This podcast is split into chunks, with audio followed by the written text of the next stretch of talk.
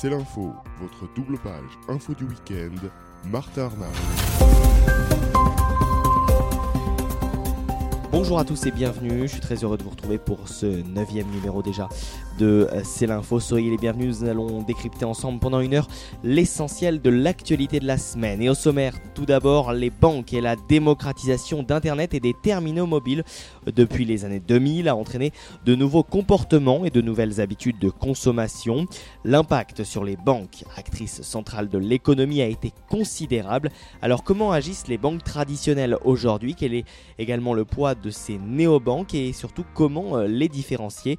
Toutes les réponses à vos questions avec Laurent Trichet et Frédéric Bois du cabinet Céphamore Conseil. Un millénial à la chancellerie dimanche 15 octobre, les Autrichiens ont accordé 32% des suffrages aux conservateurs chrétiens de l'OVP et à leur dirigeant Sébastien Kurz. 31 ans seulement, chargé de former le prochain gouvernement. Et ainsi, au travers de cette élection, l'Autriche remet son destin entre les mains d'un jeune homme au visage lisse qui pourrait bien, dans les semaines qui viennent, devenir l'un des plus jeunes dirigeants du monde. Fabien Hébert des Yeux du Monde nous analyse la situation. L'Espagne et la Catalogne une nouvelle fois. Le président Carles Puigdemont a déclaré jeudi qu'il ne convoquerait pas d'élection régionale en Catalogne pour euh, surmonter son conflit avec Madrid, faute de garantie suffisante du gouvernement qui a demandé la mise sous tutelle de sa région.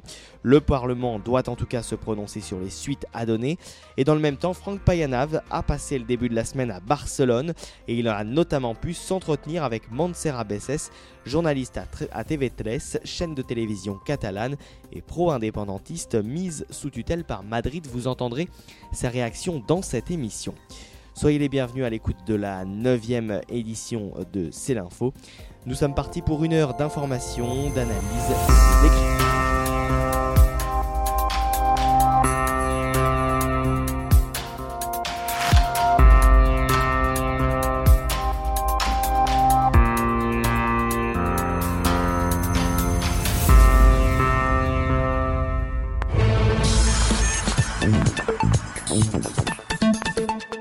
C'est l'info, l'invité de la semaine.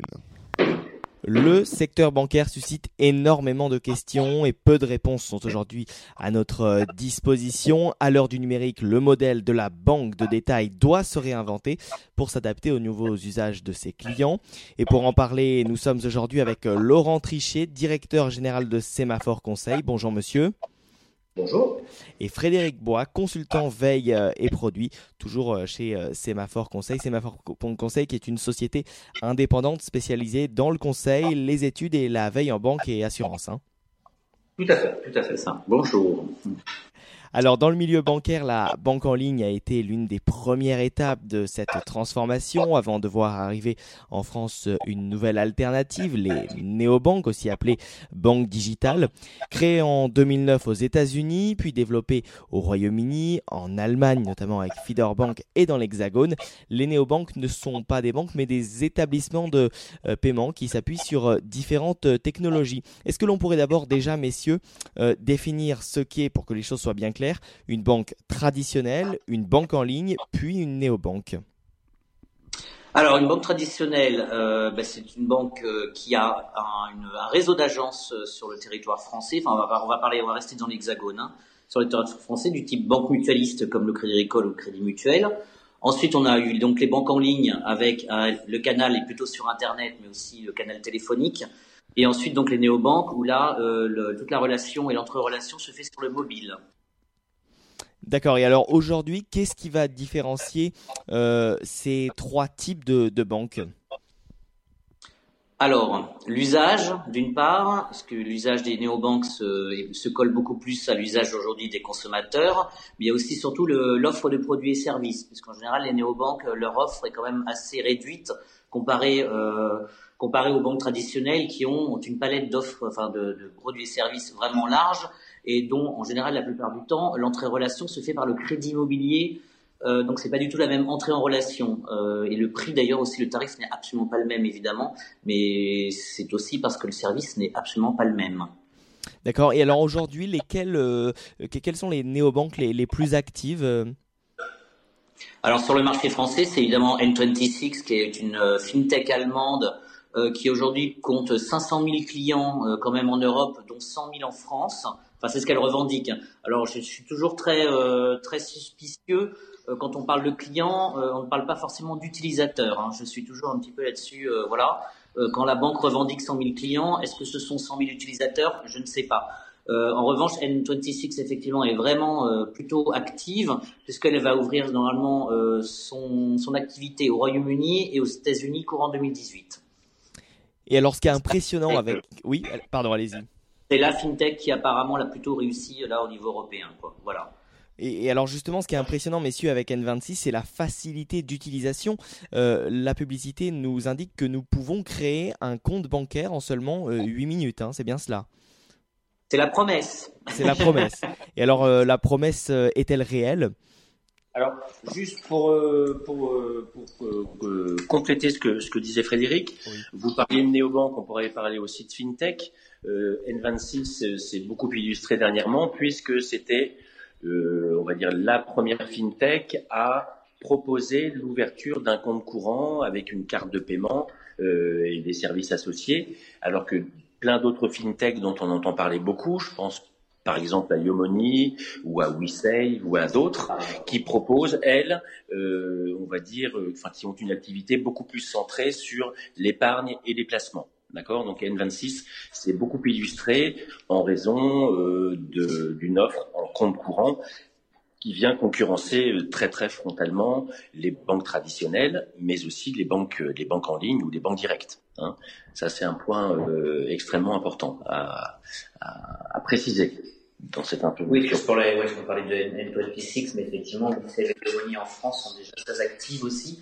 Mais chacun, parce qu'en fait, en général, les, les, les fintechs, enfin, les néobanques se, se, spécialisent dans une activité euh, au départ. Euh, il y a eu Sophie aux États-Unis qui est partie du crédit pour les étudiants et aujourd'hui a toute une gamme de produits et services. Au départ, au départ, ils ciblent sur un produit, ils ciblent sur un marché et euh, un segment de clientèle et après, au fur et à mesure de leur activité, ils se déploient. Donc on verra pour l'instant ce que N26 en Allemagne n'a pas du tout la même offre qu'en France. Hein. Euh, Là-bas, ils ont déjà une offre de découvert, une offre de crédit, euh, c'est beaucoup plus développé. Hein. Est-ce que l'on pourrait néanmoins imaginer dans 5, 10 ans, euh, avoir sa banque uniquement donc en ligne sur le mobile et pouvoir donc effectuer des crédits immobiliers, pouvoir jouer sur les marchés financiers et aussi donc utiliser ce compte comme son compte courant? Tout cela uniquement grâce à une néobanque? Alors oui, tout à fait, en sachant que il ne faut pas les oublier quand même, elles pèsent encore peu. De, de, de 90% du marché. Non, je pensais aux banques généralistes, aux banques traditionnelles, qui, aux côtés de leur réseau, ont développé aussi euh, la banque par téléphone et la banque par Internet ou la banque en ligne. Ne les oublions pas, elles pèsent, c'est elles qui dominent euh, outrageusement le marché. Et aussi les banques en ligne, euh, du type ING, Boursorama ou d'autres, Fortuneo. vous parliez tout à l'heure, en fait, de la, de la possibilité de souscrire en quelques minutes à un compte courant. Ça, c'est un point sur lequel il se passe énormément de choses en ce moment. C'est un peu le, le, nerf de la guerre. C'est mm. comment acquérir un client en compte courant de la façon la plus fluide possible. Et là, c'est vrai que toutes les fintechs, enfin toutes les fintechs ou bon nombre de fintechs ont mis en place des, des process d'acquisition et de souscription, de souscription pardon, qui sont extrêmement euh, fluide, rapide, très connivant aussi dans le ton qui est employé. Et, euh, donc du coup, les banques traditionnelles en ligne ou, à réseau euh, commencent à bouger très fortement là-dessus. On l'a vu très dernièrement avec euh, le groupe Crédit Mutuel Arkea, donc autrement dit le Crédit Mutuel de Bretagne, qui a lancé un process de souscription en ligne à un compte courant extrêmement fintechien, si je puis dire.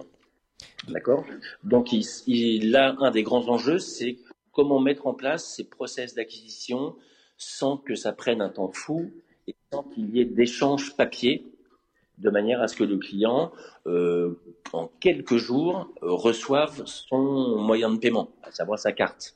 Et là, euh, c'est vrai que les fintechs euh, et néanmoins N26 surtout est très performante, mais vous avez des, des, processus qui ont été mis en place par des banques traditionnelles.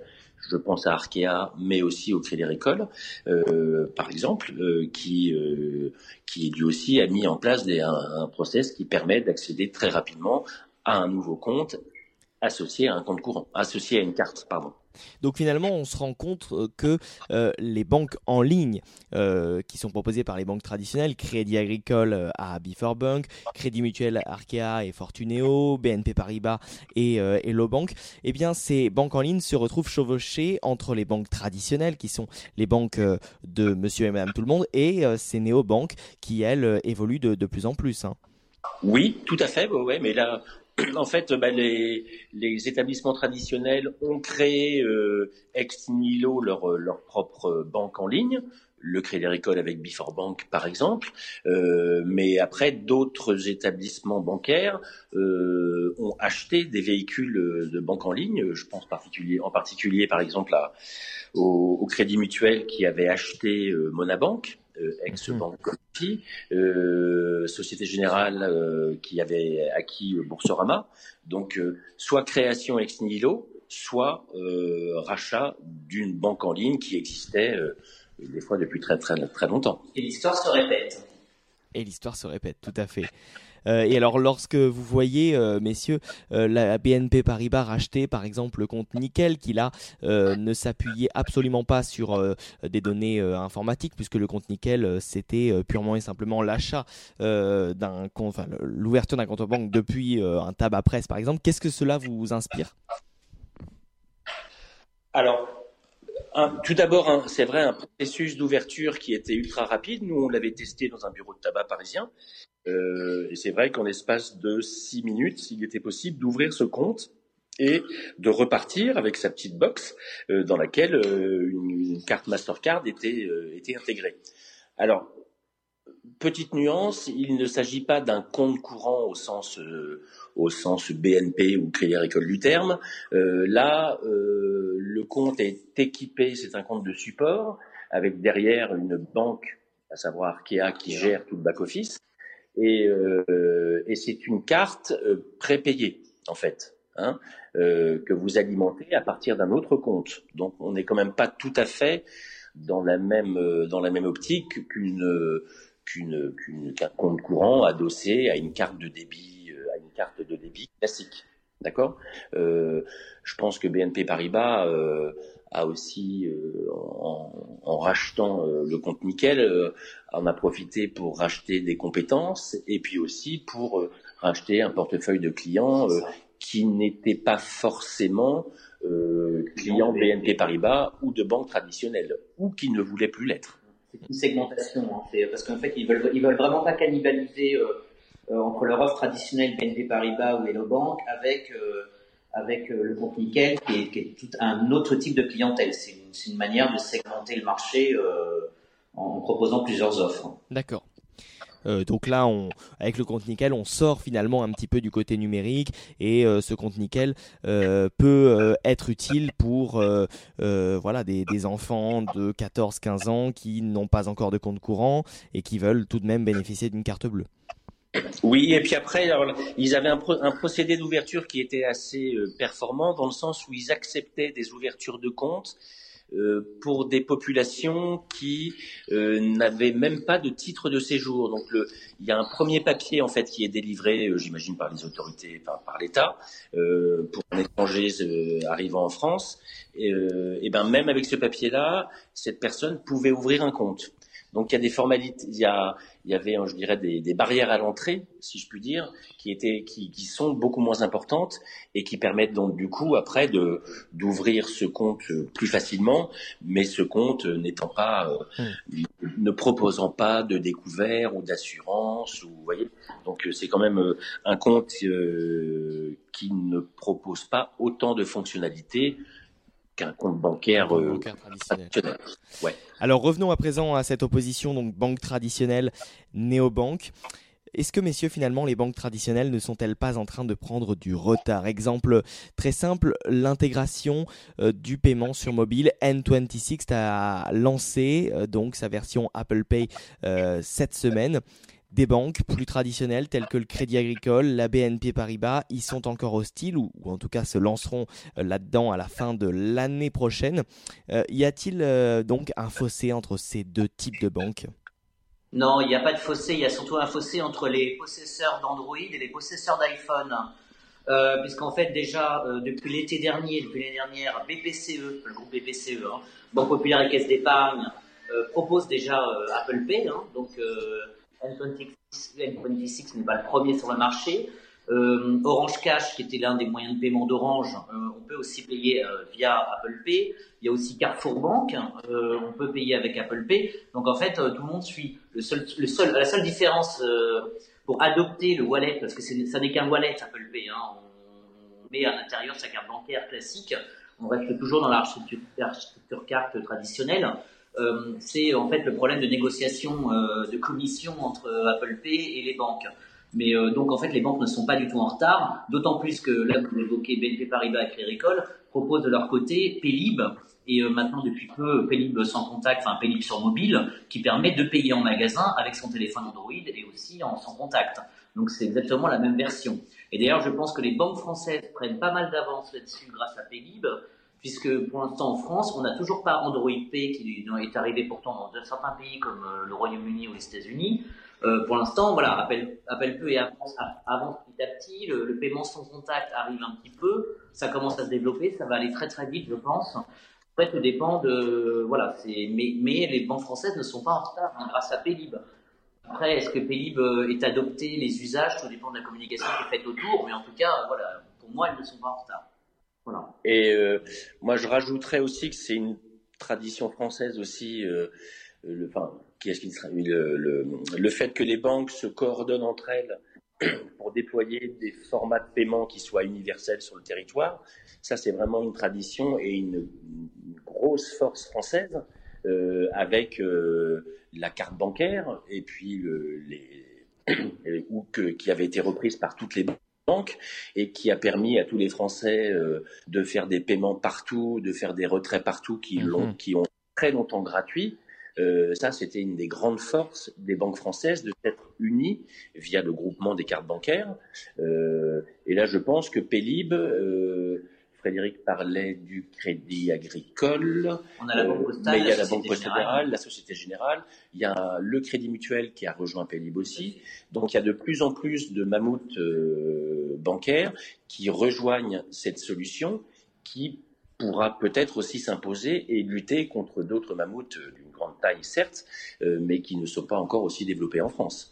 Je pense à Apple Pay ou, d'autres. La bataille, elle est vraiment sur la possession de quel type de téléphone on a, parce que comme sachant que euh, Apple ne veut absolument pas euh, qu'il y ait d'autres moyens de paiement utilisant le NFC de son téléphone, on n'a pas le choix que d'utiliser Apple Pay avec un iPhone. On peut pas utiliser d'autres moyens de paiement. Et rappelons. Je dis qu'en Australie là-dessus, euh, elle a été perdue. Euh, voilà. Donc, pour l'instant, c'est vraiment pour moi, pour moi, la guerre, elle est entre euh, utilisateurs d'iPhone et utilisateurs de, de, téléphones type Android. En revanche, effectivement, pour une banque, c'est important euh, d'adopter Apple Pay parce que, en général, les possesseurs d'iPhone, au niveau marketing, sont des prescripteurs. Ce sont les gens qui sont un petit peu en avance sur les usages et ce sont plutôt des early adopteurs. Mhm. Voilà. Si ça, c'est assez, intéressant en matière de marketing. Et rappelons néanmoins que Apple prélève une commission sur chaque paiement effectué avec Apple Pay. Hein. J'imagine, par contre, je ne sais pas le montant, et que c'est ça qui est aussi le nerf de la guerre, comme dans tous les, euh, voilà, comme, Mastercard aussi euh, prend un prélèvement ou Visa. Tout cela euh, C'est une question de, je pense que tout dépend des volumes, hein. voilà. Tout cela est évidemment très stratégique. Pour revenir à la montée en puissance de ces fintechs, y a-t-il des choses, voilà, des, des, contraintes auxquelles elles sont confrontées ou auxquelles elles seront confrontées plus tard, ces fintechs, ces, ces néobanques? Bah, les contraintes réglementaires, euh, justement, c'est toute la politique en ce moment, la politique qui se joue au niveau européen, parce que euh, d'une part, euh, chaque, régulateur est en train de se poser la question est-ce qu'on doit jouer ce qu'on appelle la politique du bac à sable, c'est-à-dire appliquer une, réglementation différente entre les acteurs traditionnels et les fintechs. En France, c'est non, on veut que la réglementation soit identique entre banques et, fintech, qu'il n'y ait pas de ce qu'on appelle cette politique du bac à sable. Et puis il y a aussi aujourd'hui la DSP2 qui va, qui, est en train de essayer de s'imposer, on va dire. Surtout c'est que c'est une bataille entre la Commission européenne qui défend les fintechs et les nouveaux acteurs versus le, le, régulateur européen qui lui est plutôt main dans la main avec les, les, banques. Donc pour l'instant, du développement des fintechs va dépendre l'application de la future directive européenne, la DSP2. Alors messieurs, on a parlé donc de ces banques traditionnelles, on a parlé des banques en ligne, on a parlé des néobanques, mais l'on n'a pas parlé des opérateurs téléphoniques. Orange Bank, dont le lancement a maintes fois été reporté, verra enfin le jour le 2 novembre. L'opérateur télécom aux 30 millions de clients veut bousculer les banques traditionnelles avec une offre 100% mobile quasi gratuite, reprenant donc l'exemple de N26, et il espère ainsi attirer 2 millions de clients euh, bancaires d'ici 10 ans. Son concurrent SFR Altis euh, envisage de lui emboîter le pas d'ici à 2019. Là aussi, euh, les opérateurs décident voilà, d'arriver sur le, sur le métier de la banque. Est-ce que c'est un métier qui sera porteur pour eux? C'est ce qu'ils espèrent en tout cas. alors, Juste pour nuancer un tout petit peu votre propos, euh, ils ont maintes fois reculé leur, lancement. certes, il y a eu des, ils ont décalé leur lancement, mais euh, je pense que l'enjeu est assez colossal pour eux. Euh, ils ne veulent pas aussi détériorer leur image de marque, et donc je pense qu'ils souhaitaient que leur, que leur offre et que tous les parcours qui vont être proposés à leurs clients soient, soient parfaits, de manière à ce qu'il n'y ait pas de couac comme on a pu en voir dans certains cas lors du lancement de certaines agences en ligne, voire de certaines fintechs, sur lesquelles il fallait dans un premier temps s'inscrire et après on attendait durant des semaines plus ou moins longues d'attendre le, on attendait le, lancement effectif de l'offre. Vous voyez, donc c'était juste pour nuancer un petit peu le propos. Voilà. Euh, après, ben, je pense oui, elle, elle, enfin, leur, président directeur général a plusieurs fois annoncé que, le lancement de cette activité euh, devait être euh, à terme rentable, enfin, devait générer des revenus pour, pour le groupe Orange. Donc oui, moi je pense qu'ils ont des, des, grandes velléités en s'appuyant aussi sur bah, tout leur socle technologique et aussi la mise en place sûrement d'une relation client d'un nouveau genre, sans doute. Après, il euh, faut savoir que Orange a déjà euh, un partenariat avec M-Bank en Pologne. Euh, ça a plutôt bien marché. Que la plupart des opérateurs téléphoniques aujourd'hui ont des, des, activités dites bancaires, on va dire, de transfert d'argent en Afrique. C'est assez courant. Hein. aujourd'hui, on, a, on a Orange Money justement en Afrique ou M-Pesa qui, est un vrai succès puisque le modèle, le modèle africain en matière bancaire est à regarder de près au niveau innovation. Mais euh, voilà, après on a on a O2 en, Allemagne, hein, c'est pas pas les Orange sera pas le premier euh, dans le monde hein, à, lancer une offre. Après aujourd'hui, euh, je pense qu'au départ, enfin le coût de recrutement va sans doute être pas évident de, trouver de la clientèle tout de suite. Mais bon, pour les banques en ligne, c'est pareil. Hein, on ne peut pas acquérir une clientèle comme ça si rapidement et sans investir beaucoup d'argent. je pense qu'effectivement, les, grands acteurs traditionnels de la banque peut-être peur d'Orange en raison de sa force de frappe, parce que vous avez évoqué le nombre de clients en France, 30 millions, c'est énorme, euh, d'un budget communication qui, à mon avis, aussi est plutôt, plutôt bien. Après, donc voilà, après, je ne peux pas euh, aujourd'hui euh, m'avancer sur, sur Orange sur le marché français. Après, c'est, sûr qu'ils ils en ont déjà parlé, ils veulent s'appuyer sur une offre produit-service qui sera sûrement un peu différente dans sa construction que celle qu'on peut voir dans pas mal d'autres établissements. Un modèle tarifaire aussi qui sera particulièrement avantageux pour les clients. Euh, donc il est évident que, que les banques traditionnelles euh, voient l'arrivée de, de rangement sur le marché d'un œil assez, je ne veux pas dire apeuré, mais en tout cas ils sont très, elles sont très c'est ça. Alors, que Orange Bank finalement n'arrive pas comme le free mobile euh, euh, des opérateurs téléphoniques pour euh, chambouler et bouleverser un, marché qui aujourd'hui est campé sur ses positions? Alors campé sur ses positions, ils vont déranger le marché, c'est évident, c'est évident. mais camper sur ses positions, en rencontrant tous les jours nos amis banquiers on voit qu'il se passe des choses, ça bouge dans tous les sens chez eux. Alors avec aussi des contraintes, euh, informatiques qui sont très importantes pour ces mammouths, hein, qui ne peuvent pas bouger aussi vite qu'une petite start-up de 40 personnes. mais les banques françaises ont quand même fait des pas de géants en l'espace de quelques années. Et la preuve en est, quelques jours avant le lancement d'Orange Bank, vous avez un crédit mutuel, vous avez un crédit agricole qui euh, lance des nouvelles offres, euh, on va dire à, coût, à coût très réduit et essentiellement basées sur des services mobiles. Donc euh, elle, elle, bouge beaucoup. Mhm. Oui, allez-y. Oui, donc je disais, ces banques traditionnelles bougent beaucoup en fait et je pense que si elle bouge ou apparemment elle bouge moins, c'est qu'aussi euh, elle souhaite être extrêmement attentive à, au respect de toutes les contraintes européennes, enfin toutes les contraintes réglementaires. Et Dieu sait s'il en existe euh, au niveau de la banque en, France en particulier. N'oublions pas cela. N'oublions pas cela. c'est fondamental. Non, il y a un truc, faut pas oublier les clients, c'est qu'aujourd'hui on parle de fintech, N26 mais euh, les gens en général, je pense qu'ils ont encore une, euh, c'est une question de notoriété, hein, euh, une difficulté à se dire je vais déposer mon argent dans une entreprise que je ne connais pas ou chez un opérateur télécom. Ça peut peut-être faire peur, vous voyez, parce que n'oublions pas que les banques restent encore des tiers de confiance, euh, enfin l'ont toujours été et le reste le resteront longtemps, euh, grâce justement à cette réglementation qui protège quand même l'épargnant derrière. D'ailleurs, il y a un chiffre qui est intéressant. Hein. Depuis l'instauration de la loi euh, sur la mobilité bancaire au début de l'année, seuls 5% des, Français, ont, changé de banque. Donc c'est assez révélateur aussi. Hein. Oui, bah de toute façon, les Français ont toujours été fidèles à leur banque. Euh, on ne change pas de banque comme ça, euh, parce que déjà, on a un crédit immobilier en général. les gens ne changent pas. Ils ont, bon, voilà, ils, ouvrent un compte parce qu'on n'a pas le choix quand on doit, voilà, on doit déposer de l'argent. Après, euh, l'idée n'est pas de changer de banque tout le temps. Euh, c'est pas la même chose dans l'assurance, même si les choses bougent pas mal.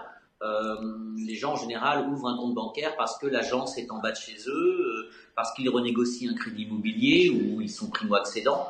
Il n'y a pas de, c'est pas, c'est pas comme, enfin c'est, pas comme un supermarché, c'est absolument pas le même. Les services ne sont pas les mêmes, il y a quand même des, liens de proximité, c'est, beaucoup plus, voilà, la, la fidélité là, voilà. les Français sont plutôt fidèles à leur banque. Et alors enfin, messieurs, partout dans le monde, des initiatives publiques et privées se multiplient dans le but de diminuer l'usage des espèces et de proposer des alternatives. Des banques, centrales ou non, réfléchissent aux monnaies digitales. Malgré l'essor phénoménal des paiements mobiles par carte ou, euh, euh, euh, électronique, les populations restent néanmoins très attachées à l'argent liquide Va-t-on ou se dirige-t-on vers le 100% numérique qui voudrait dire également une pleine transparence? Ah, alors la, société sans espèces, euh, voilà, là, vous êtes hors de mon, mon champ de compétences. là, ce serait plutôt personnel si je devais répondre. Euh, moi, je n'y crois pas trop. Euh, alors évidemment, chaque gouvernement espérerait une société sans espèces, puisque ce serait quand même pas plus mal contre la fraude, pour la transparence et contre le blanchiment, contre le terrorisme. Évidemment, ça, on, peut, on peut tous souhaiter ça euh, pour lutter contre le, financement du terrorisme.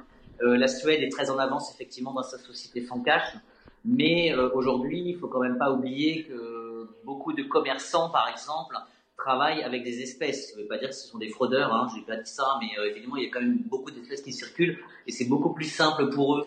Donc, euh, moi, je, je, sais pas. Vous voyez en Allemagne, c'est quand même les Allemands sont des de grands utilisateurs des espèces. Je crois que c'est l'Allemagne, c'est le seul encore à, utiliser euh, des billets de 500 euros, je crois. Enfin, il y a quand même pas mal de.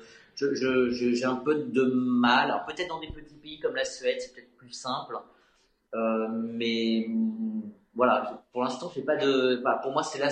Là, on s'adresse. Enfin, là, je vous réponds en tant que citoyen. Euh, évidemment, aujourd'hui, il y a toutes les infrastructures sont là pour faire pour faire du, sans espèce, voilà, pour faire du sans espèce. Hein, tout, est là. Hein.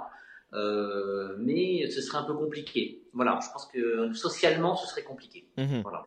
Alors, et en, en France, alors, grâce aussi à notre schéma de, de carte bancaire, euh, la part du cash a quand même, euh, je pense, considérablement diminué au cours des, des 30 ou 40 dernières années. Euh, le paiement par carte est, est, généralisé de plus en plus. Euh, l'augmentation du plafond du paiement sans contact qui est passé de 20 à 30 euros il y a quelques jours, me semble-t-il, est une preuve supplémentaire que, on va dire, la communauté bancaire est prête aussi à avancer de plus en plus vers le, vers le moins d'espèces. Et, je pense qu'on ne, pourra pas se couper l'espèce tout de suite, tout de suite, c'est sûr, euh, parce que les gens sont aussi habitués dans leur quotidien à encore beaucoup payer en espèces, mais progressivement, on le voit avec le sans contact, hein, euh, il y a de plus en plus de, commerçants qui sont équipés. Euh, les cartes, maintenant, quand elles sont renouvelées, sont, je crois, quasiment systématiquement équipées de la fonction sans contact, ce qui montre que cet usage va se généraliser tranquillement, mais les ans de sûrement. Et après se posera évidemment la, la question de la sécurité, mais, mais c'est un autre euh, débat. Merci beaucoup Frédéric Bois, Laurent Trichier d'avoir été euh, euh, nos invités pour C'est l'info et pour discuter autour de ces métiers bancaires qui ont encore beaucoup à faire, mais qui font déjà beaucoup. Hein. Voilà, tout à fait. Absolument. Merci. Merci à vous.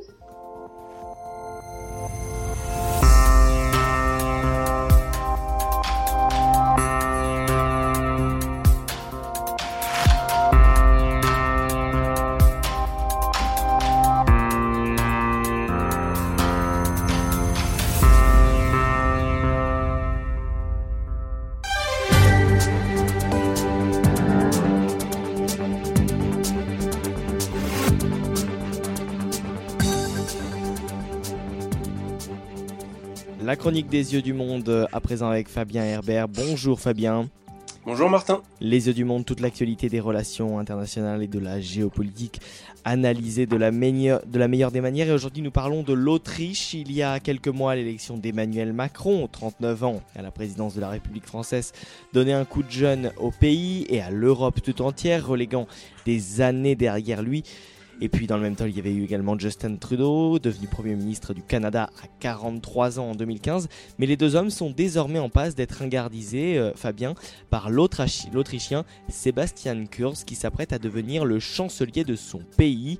À 31 ans, le chef du nouveau parti euh, populaire autrichien vient de remporter euh, ces élections. Quel est justement le contexte de ces deux élections? Alors oui, Martin, vous avez évoqué le jeune âge de Sébastien Kurz, donc qui, fait un peu la une des journaux européens, mais bon, c'est à mon avis c'est autre chose qu'il faut retenir de ces élections. Donc euh, d'abord il faut savoir qu'elles sont dans un contexte de dans un contexte de tension en Europe de l'Est, notamment à cause des vagues migratoires, qui ont déjà porté et conforté plusieurs mouvements ultra-conservateurs en Europe, comme en Hongrie avec euh, le célèbre Viktor Orban ou en Pologne plus récemment. Donc euh, il y a déjà un, avant euh, par rapport à ces élections législatives en Autriche, puisqu'il y avait eu l'année dernière les élections présidentielles en, Autriche, qui avaient vu s'affronter au second tour le parti écologiste et le FPO, le parti d'extrême droite, avec un résultat proche des 50-50 qui avait obligé la tenue d'un second scrutin. Celui-ci a été remporté à 53% par le candidat vert Alexander van der Bellen donc défaite du FPO, mais rebelote en 2017, puisque si l'extrême droite n'arrive que troisième en Autriche, c'est la droite conservatrice de l'OVP qui l'emporte grâce à une campagne ultra conservatrice, donc menée par Sébastien Kurz, sur les thèmes tels que sur les thèmes de l'immigration, de la problématique de l'islam ou de la préférence nationale. Et pour gouverner, il est fortement probable que Kurz propose une coalition avec l'extrême droite autrichienne. Alors justement Fabien, pour euh, regrouper cette élection euh, dans notre sujet euh, complexe européen, que traduisent justement, que traduit cette élection en termes d'Union européenne? Si l'on simplifie, hein, finalement, on se rend compte que l'Est mène le pouvoir à des conservateurs nationalistes, alors que l'Ouest choisit des européistes, Emmanuel Macron, Angela Merkel, pour, pour les citer. Voilà, exactement. En fait, l'Europe de l'Est amène des gouvernements nationaliste certes, mais surtout il faut voir le caractère ultra-conservateur et illibéral de, ces gouvernements, tandis que nous, enfin nous, la France, l'Allemagne, euh, capitalisons sur les valeurs libérales et démocratiques de l'Union européenne. Et c'est cet état de fait d'ailleurs qui a poussé François Hollande puis Emmanuel Macron cette année à proposer le principe d'une Europe à plusieurs vitesses en remettant au cœur de l'Union européenne les pays d'Europe de l'Ouest. Le problème, c'est qu'aujourd'hui, on, ne peut plus minimiser l'importance de ces pays d'Europe centrale et d'Europe de l'Est, qui sont en nombre égal à, ceux de l'Ouest, ce qui leur permet d'avoir un poids important au niveau politique, même si économiquement, ils restent plus faibles. Et alors enfin, on parle souvent de mouvements eurosceptiques, notamment depuis le controversé Brexit et le référendum du 23 juin 2016. Qu'en est-il de ces mouvements eurosceptiques? Alors voilà, justement, souvent ces, gouvernements ultra-conservateurs ont l'étiquette qui va avec d'eurosceptiques. Mais c'est pas vraiment le cas, puisque malgré le côté ultra-conservateur et illibéral, sont des gouvernements qui sont euh, véritablement ancrés dans l'Union européenne. Il n'y a pas de vague anti-européenne. Euh, ces pays comptent bien trop sur l'Union et sur les États d'Europe de l'Ouest, que ce soit au niveau économique ou même défensif par rapport aux difficultés actuelles avec la Russie, pour remettre en cause l'Union européenne. Donc non, ce que ces pays remettent en question, donc ce n'est pas l'Union européenne, mais c'est ses valeurs. Ils font valoir leurs droits souverains à mettre en place leur propre politique, même si celle-ci déroge aux valeurs de l'Union et de l'Occident. Et à conserver donc euh, par conséquent leur propre identité hein, finalement. Voilà, euh, en quelque sorte c'est ça. Merci beaucoup Fabien Herbert donc des yeux du monde.fr où l'on retrouve euh, toute l'actualité géopolitique et des relations internationales.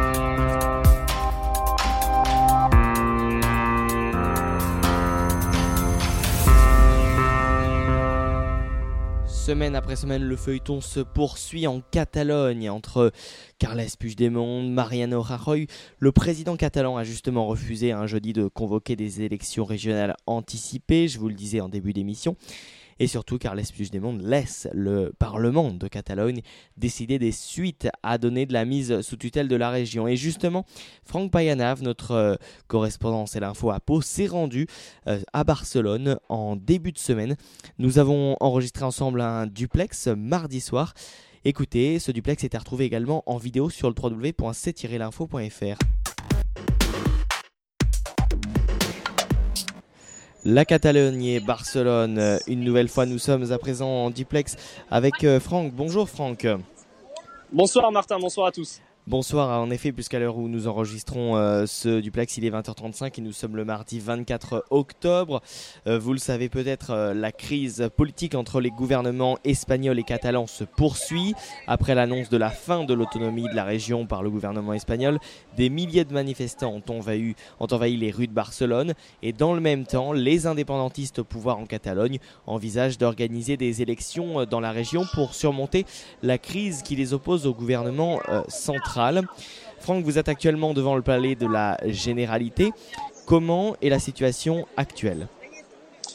Ben, la situation actuellement en ce début de semaine, elle est relativement calme. Hein. On attend euh, surtout euh, cette fin de semaine euh, la réunion du Parlement catalan d'un côté, ça sera ce jeudi, et puis d'un autre côté la réunion qui aura lieu au Sénat, ça sera en fin de semaine à Madrid ce coup-ci, pour mettre en place concrètement l'article 155 de la Constitution, à savoir la suspension de l'autonomie de la Catalogne. Alors ce mardi, on a pu voir beaucoup de parlementaires euh, venir rencontrer Carles Puigdemont. Dans un autre temps, au Parlement, cette fois-ci, euh, c'était les chefs des groupes parlementaires qui se réunissaient euh, pour tout simplement s'organiser pour cette séance plénière qui est organisée, comme je vous le disais, ce jeudi. Donc pour l'instant, c'est dans une ambiance relativement calme que se déroule le processus. Et alors, vous avez pu rencontrer, Franck, des Catalans, des Barcelonais, des Espagnols. Comment ont-ils réagi à l'annonce de ces déclarations? Ben alors, comme il y a qu'un jour, euh, j'ai envie de vous dire, c'est toujours autant partagé. Euh, ce midi, je me trouvais, je venais d'arriver à, Barcelone, euh, devant le palais de la Généralité. on a vu un duel entre deux personnes, une pour l'indépendance de la Catalogne et l'autre contre l'indépendance. Je peux vous dire que c'est vite monté d'un ton. Toute la place s'est retrouvée autour d'eux pour ce mini débat euh, pas du tout organisé et on, sent quand même une certaine tension même ce soir encore juste avant qu'on enregistre le, direct euh, il y avait quelqu'un qui venait euh, tout simplement nous parler parce que je suis à, côté de confrères espagnols et nous disait vous manipulez les pensées des Catalans vous êtes du côté de Madrid c'était surtout adressé aux, aux télévisions nationales. Mais en tout cas il y a en parlant de médias justement il y a une inquiétude également si je peux me permettre de rajouter là-dessus car dans l'article 155 de la Constitution et c'est une réelle inquiétude ici il y a la prise de contrôle des médias euh, locaux, parce qu'en Espagne, chaque, euh, euh, chaque autonomie, chaque région a sa chaîne de télévision et son canal de radio euh, régional. et donc TV3, la télévision catalane, catalane pardon, et Catalunya Radio risquent d'être mises sous tutelle madrilène. Elles sont accusées d'être pro-indépendance, alors qu'elles, de l'autre côté, disent au contraire avoir donné la parole aux deux camps. Donc, un peu d'inquiétude du côté des indépendantistes, mais comme je vous le disais, on le saura finalement euh, qu'en fin de semaine, euh, euh, quelle sera la situation pour la Catalogne pour les prochaines semaines. Et alors justement, vous avez pu discuter, dialoguer avec certains journalistes étrangers, mon cher Franck? Oui, alors ce midi, quand je suis arrivé, il y avait beaucoup de, médias. Il y avait des médias français, mais également des médias espagnols, bien entendu. Et puis, il y avait également des Allemands, des Italiens, ce qui montre vraiment que le, monde entier regarde la Catalogne. Hein, c'est vraiment pas pour, pour en faire trop. Il y a une équipe également de, de CNN qui est présente en, permanence ici depuis euh, euh, plusieurs jours.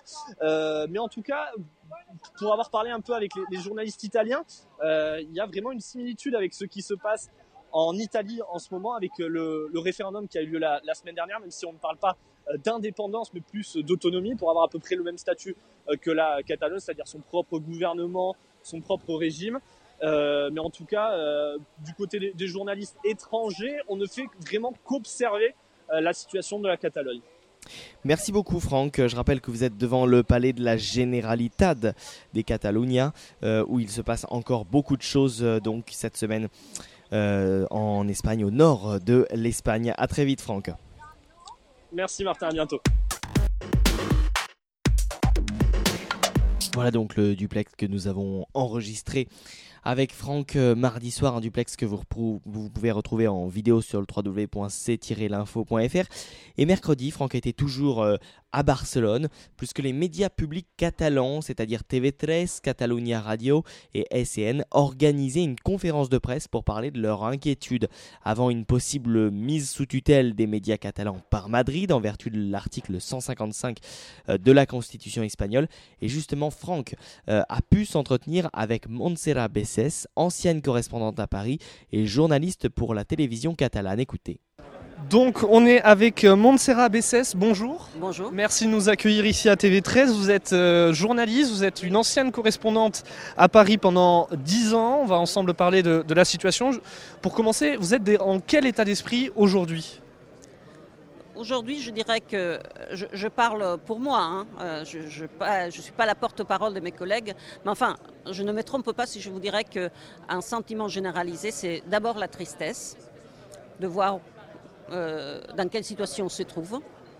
Euh, après, c'est l'indignation. Et, voilà, ça fait déjà un grand paquet. Mis à part euh, cette sorte de, méconnaissance qu'on a sur ce qui sera demain. Qu'est-ce qui va se passer demain? On n'a aucune idée. Et ça, ça pèse lourd justement la, mise en application de l'article 155 de la Constitution espagnole mettrait entre autres sous tutelle TV3, donc la télévision catalane, euh, euh, Catalunya Radio, la radio catalane ainsi que l'agence euh, catalane d'information. Est-ce que vous vous sentez menacé aujourd'hui d'existence ou sur votre façon de faire aujourd'hui? Oui, bien sûr, c'est l'objectif. Et quand on entend tout ce qu'on a dit sur nous avec une... Je crois qu'on a fait du, mensonge on a fait la normalité. On, parle beaucoup de la post-vérité, de la fake news, euh, des faits alternatifs, alternatifs facts. Voilà, on est un peu. On a entendu beaucoup dire des choses euh, qui ne sont pas vraies par rapport à, la réalité de, la télévision publique de ces pays. Évidemment que ça fait mal et on se sent menacé. Oui, mais surtout, on ne sait pas ce qui va se passer. C'est-à-dire cette, intervention que déjà a parlé au XXIe siècle en Europe occidentale, dans l'Union européenne, on parlait d'une intervention des médias publics. Ça nous rappelle vraiment des choses d'autres latitudes, pas, pas exactement d'ici, mais surtout, on ne sait pas quelle forme ça va prendre. Est-ce qu'ils vont nous dire que, bah, étant donné la situation, il n'y a pas d'argent pour pour euh, faire notre travail et que donc euh, voilà, euh, il y a trop de monde. C'est une possibilité qu'on aborde les côtés économiques. Est-ce qu'on va remplacer les directeurs de, la chaîne et les, chefs des infos et ils vont nous mettre quelqu'un d'autre qui va nous commencer à donner des ordres? Non mais on rêve. donc on ne sait pas. on ne sait pas. Et c'est pas nos savoirs. C'est dur. Et du coup, quelles sont les solutions dont vous pourriez disposer afin d'empêcher la mise sous tutelle de TV13, afin de protéger cette euh, entité qui existe depuis euh, près de 34 ans? Quelles seraient les solutions que vous pourriez mettre en place? Ben, Solutions, euh, on n'a pas des solutions magiques. Hein. Pour l'instant, on a dit qu'on continue à travailler. On continue à travailler parce que c'est la seule chose qu'on sait faire. On continue à travailler et on va travailler comme on sait faire. En ce qui concerne les infos et toute la maison, je crois que c'est. On est de, une grande, un respect pour les droits des savoirs du citoyen. On est pluriel, malgré tout ce qu'on dit, on est pluriel. On donne la voix à tout le monde et on va continuer à le faire. On pourra? Je ne sais pas. J'ai aucune idée. Je ne sais pas comment, euh, dans, ces pays, en 2017, on peut intervenir des médias publics. Je ne sais pas s'il rentrera un monsieur par la porte qui va nous dire comment il doit être les conducteurs du journal télévisé, qui va nous dire euh, bah non, euh, il n'y a pas d'argent pour faire ces sujets sur sur euh, ces documentaires sur les attentats de Barcelone. C'est ce que je suis en train de travailler en ces moments. Donc euh, vous ne pouvez pas aller en Belgique, vous ne pouvez pas aller en France, vous ne pouvez, pas aller à Madrid parce qu'il n'y a pas d'argent. Bon, c'est une, une possibilité. Est-ce qu'ils vont nous dire non, non, euh, il faut que vous interviewez cette personne et pas celle-ci. il faut dire ceci de cette personne et pas cela. Et ils vont nous faire une, censure à ces niveaux-là. On n'a aucune idée. Ça ne va pas être facile, hein, de toute manière, pour personne. Mais euh, la seule chose, défense, euh, bah, écoutez, pour l'instant, travailler et faire ce qu'on sait faire. Quand on saura quel visage a la menace, on pourra réagir. Mais je ne peux pas vous dire non, on va faire une barrière pour entrer, pour que personne ne rentre dans, cette télé. Euh, non, je ne sais pas même pas comment ça va se passer. On suivra tout ça en tout cas sur C'est l'info. Merci beaucoup en tout cas d'avoir accepté notre invitation. Qui vous remercie. Merci beaucoup.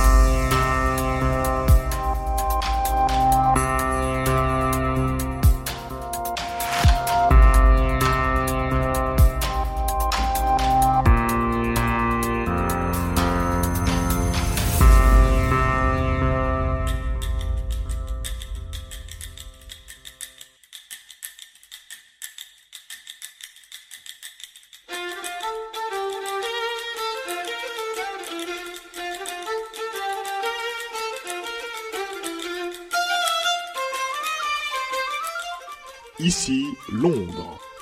Il est à présent temps d'appeler Alexander Seal, notre correspondant et l'info, à Londres pour euh, Ici Londres. Bonjour Alexander.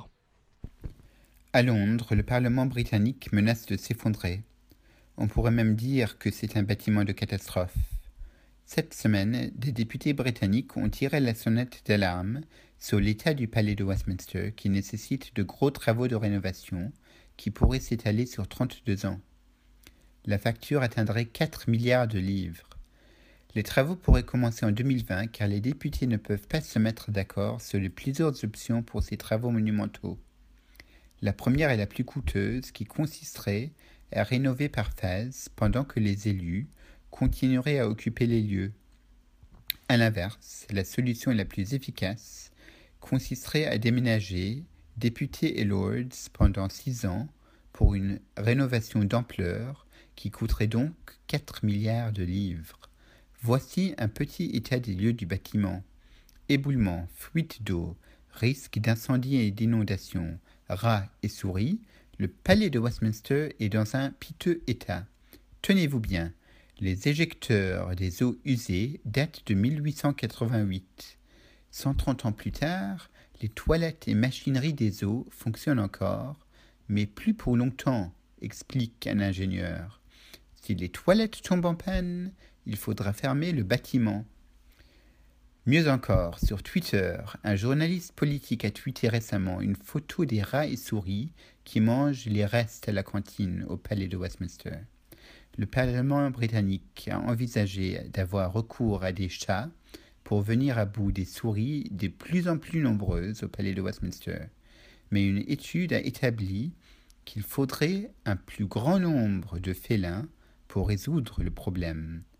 La députée conservateur Anne McIntosh a suggéré de recourir au chat d'un refuge voisin de Westminster afin de résoudre une fois pour toutes le problème de la multiplication des souris.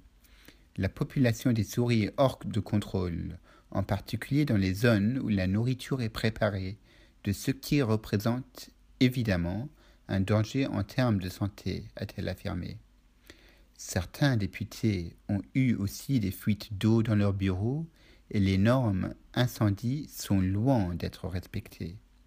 En attendant les travaux à Westminster, on est plutôt inquiet et comme on dit en Angleterre, keep calm and carry on.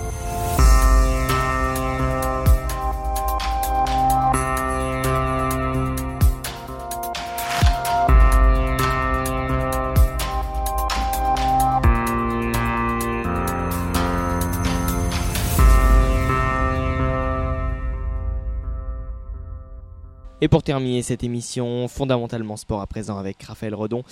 Et aujourd'hui, Raphaël, vous nous parlez de rugby, de 15 de France et de tournée automnale.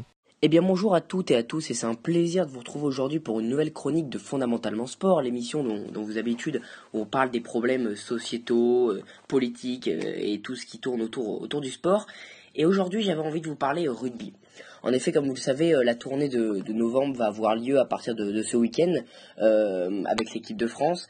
Les, Bleus qui affrontent les All Blacks dans un premier temps ce samedi 11 avant d'affronter euh, l'Afrique du Sud le 18 puis, le Japon une semaine plus tard le 25.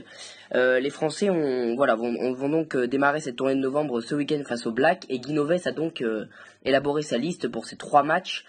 Euh, c'était une liste particulière à, réaliser en effet puisque la Fédération française de rugby a exceptionnellement choisi de programmer un match euh, intermédiaire qui aura lieu euh, à Lyon face au un deuxième match face aux All Blacks le 14, c'est-à-dire qu'en trois jours les Français affronteront deux fois les All Blacks a priori impossible pour un match de rugby euh, à ce niveau-là. C'est ainsi euh, Guinoves a été dans l'obligation de réaliser une deuxième liste. Donc il y a une première liste élite qui disputera les trois matchs face au donc au, Black euh, sur le premier match le 11, puis face à l'Afrique du Sud et au Japon, et une seconde liste avec seulement un groupe de 15 joueurs et les 8 remplaçants de, ce week-end qui disputeront donc ce deuxième match du côté de Lyon. Et donc, ce deuxième groupe va être fait notamment de remplaçants ou de jeunes joueurs qui, euh, qui vont avoir leur chance sur un match de cette intensité. Mais comme il a été expliqué et un peu deviné, ce match euh, a plus une allure financière. Euh, en effet, c'est un match rajouté qui n'a aucun intérêt à ce niveau-là. Ce serait, ce serait complètement suicidaire de faire jouer des, joueurs sur une telle intensité à, trois jours d'intervalle. Donc, donc ce sera face au Black. Il y, a un, certain prestige, mais même que ce soit pour la Nouvelle-Zélande ou pour la France, ce sera seulement des, des joueurs de second couteau qui disputeront cette rencontre du côté de Lyon, donc le 14 novembre. Donc j'avais envie de parler des, des Bleus et donc des joueurs qui vont être euh, qui vont être présents pour cette liste. Donc Guinoves, il a il a il a misé sur les jeunes. En effet, il y a une, une vraie un vrai renouvellement de génération qui s'est engagé au cours de ces derniers mois.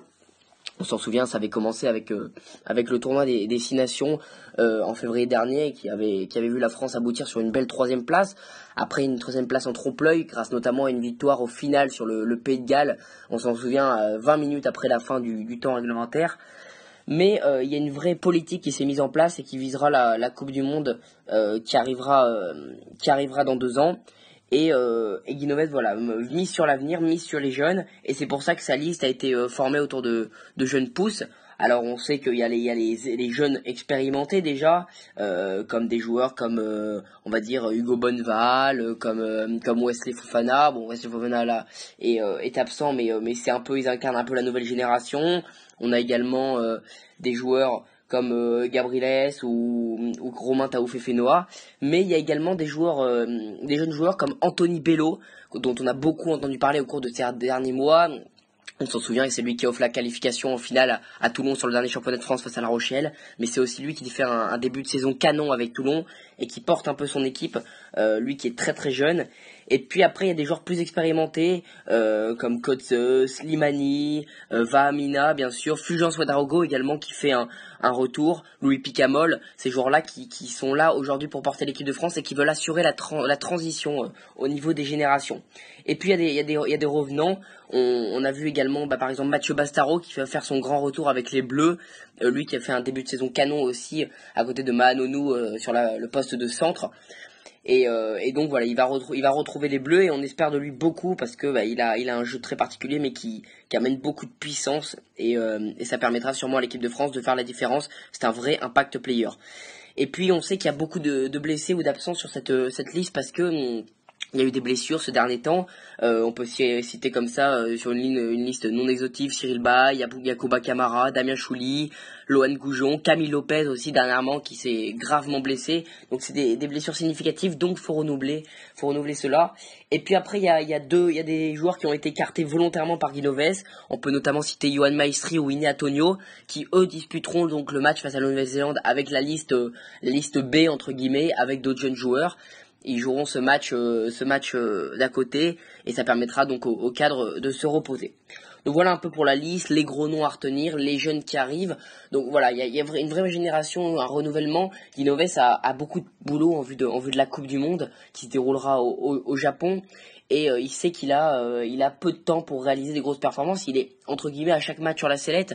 On sait que même s'ils finissent de troisième du tournoi destination avec une défaite faite au Pays de Galles, ça va être toute autre, euh, une toute autre valeur. On finissait cinquième. Enfin, il y a une vraie il y a une vraie, une vraie importance de, de, ces matchs. Alors on sait que c'est les, les tournées de novembre, c'est le début de saison, les joueurs sont un peu, bon, ont un peu encore du mal. Bon, il y a eu les premiers matchs de Coupe d'Europe, mais euh, mais c'est encore compliqué de complètement juger euh, le niveau le niveau des Bleus. Mais il y a trois matchs d'une importance capitale avec deux sommets internationaux face à la Nouvelle-Zélande et l'Afrique du Sud qui se sont rencontrés il y a encore peu de temps sur le, le Four Nation. Et puis il y a ce match contre le Japon qui a euh, qui a une valeur. Euh, bon, alors, faudra se mettre en confiance face à cette équipe, mais surtout euh, dans le lieu, puisqu'elle se disputera à la U Arena de, euh, à la U Arena de Nanterre, toute nouvelle salle euh, en configuration rugby qui peut accueillir, qui accueillera environ 70 000 personnes, et en configuration 40 000, en configuration cancer, pardon, 40 000 personnes. Donc c'est une vraie belle salle où le Racing Métro jouera dès l'an prochain en top 14 et en Coupe d'Europe. Donc c'est une salle extraordinaire qui va pouvoir accueillir son premier match de rugby. Elle a été inaugurée par les Donc euh, premier match, premier événement sportif d'envergure. On va recevoir le Japon qui accueillera la prochaine Coupe du Monde, qui grandit peu à peu. Et donc après deux matchs qui seront compliqués face à l'Afrique du Sud, face à la Nouvelle-Zélande, donc, donc on connaît pas encore le résultat, mais on se doute que ça risque d'être très compliqué. Eh bien le Japon sera là pour voilà pour euh, avoir un vrai état des lieux. Mais euh, on attend vraiment de l'équipe de France du jeu, de l'envie. Euh, un vrai schéma tactique, une vraie ligne de conduite, parce qu'il qu'il a manqué également, c'est qu'on n'a pas vraiment trouvé l'identité de jeu de cette équipe de France. On ne sait pas vraiment euh, où elle veut aller et qu'est-ce qu'elle cherche avec euh, ces joueurs-là. Donc Guinoves a tout intérêt à trouver un schéma tactique autour de joueurs cadres, bien sûr. Alors il y a des joueurs, les joueurs qui changent. On sait que que les blessures, les absences, les mauvaises performances entraînent des changements en équipe équipe de France, mais il est important voilà de, trouver une vraie trame qui, qui nous permettra au mieux de voilà de, faire valoir nos, qualités. On sait qu'on a des joueurs euh, très euh, très puissants et techniques euh, aussi, et, c'est important de voilà de mettre en valeur de, valeur ça pour pouvoir au mieux contrer les Blacks et l'Afrique du Sud, même si on sait que que les Blacks et, et même l'Afrique du Sud arriveront en favori du côté du Stade de France. Donc voilà pour cette petite chronique, j'avais envie de, revenir sur ça. C'est vrai qu'on n'avait pas parlé beaucoup de rugby et c'était l'occasion. On aura encore l'occasion d'en reparler bien sûr, hein, parce que peut-être pour faire un débrief de, ces trois matchs qui risquent d'être très importants, capital pour euh, l'avenir de, l'équipe de France. Euh, l'équipe de France de rugby reste une équipe de très haut niveau, euh, très compétitive au, niveau international, mais elle a besoin de, trouver ses valeurs pour trouver, pour arriver à, réussir dans les années futures. Donc voilà pour cette chronique de Fondamentalement Sport. C'était un plaisir de vous la, vous la présenter. Et puis euh, nous, on se retrouve très bientôt. Allez, salut à tous.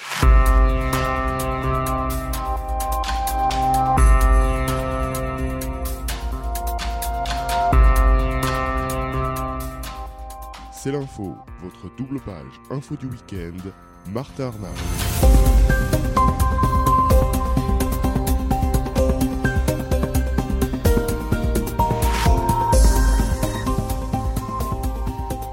Et bien voilà, c'est la fin de cette émission. Merci à toutes celles et ceux qui m'ont aidé à la préparer. Nous nous retrouvons bien sûr la semaine prochaine pour euh, un nouveau numéro de C'est l'info. Vous nous retrouvez également en podcast sur iTunes et sur le www.c-l'info.fr pour l'essentiel de l'actualité chaque jour, chaque heure de votre journée. Excellente fin de week-end à tous et à la semaine prochaine.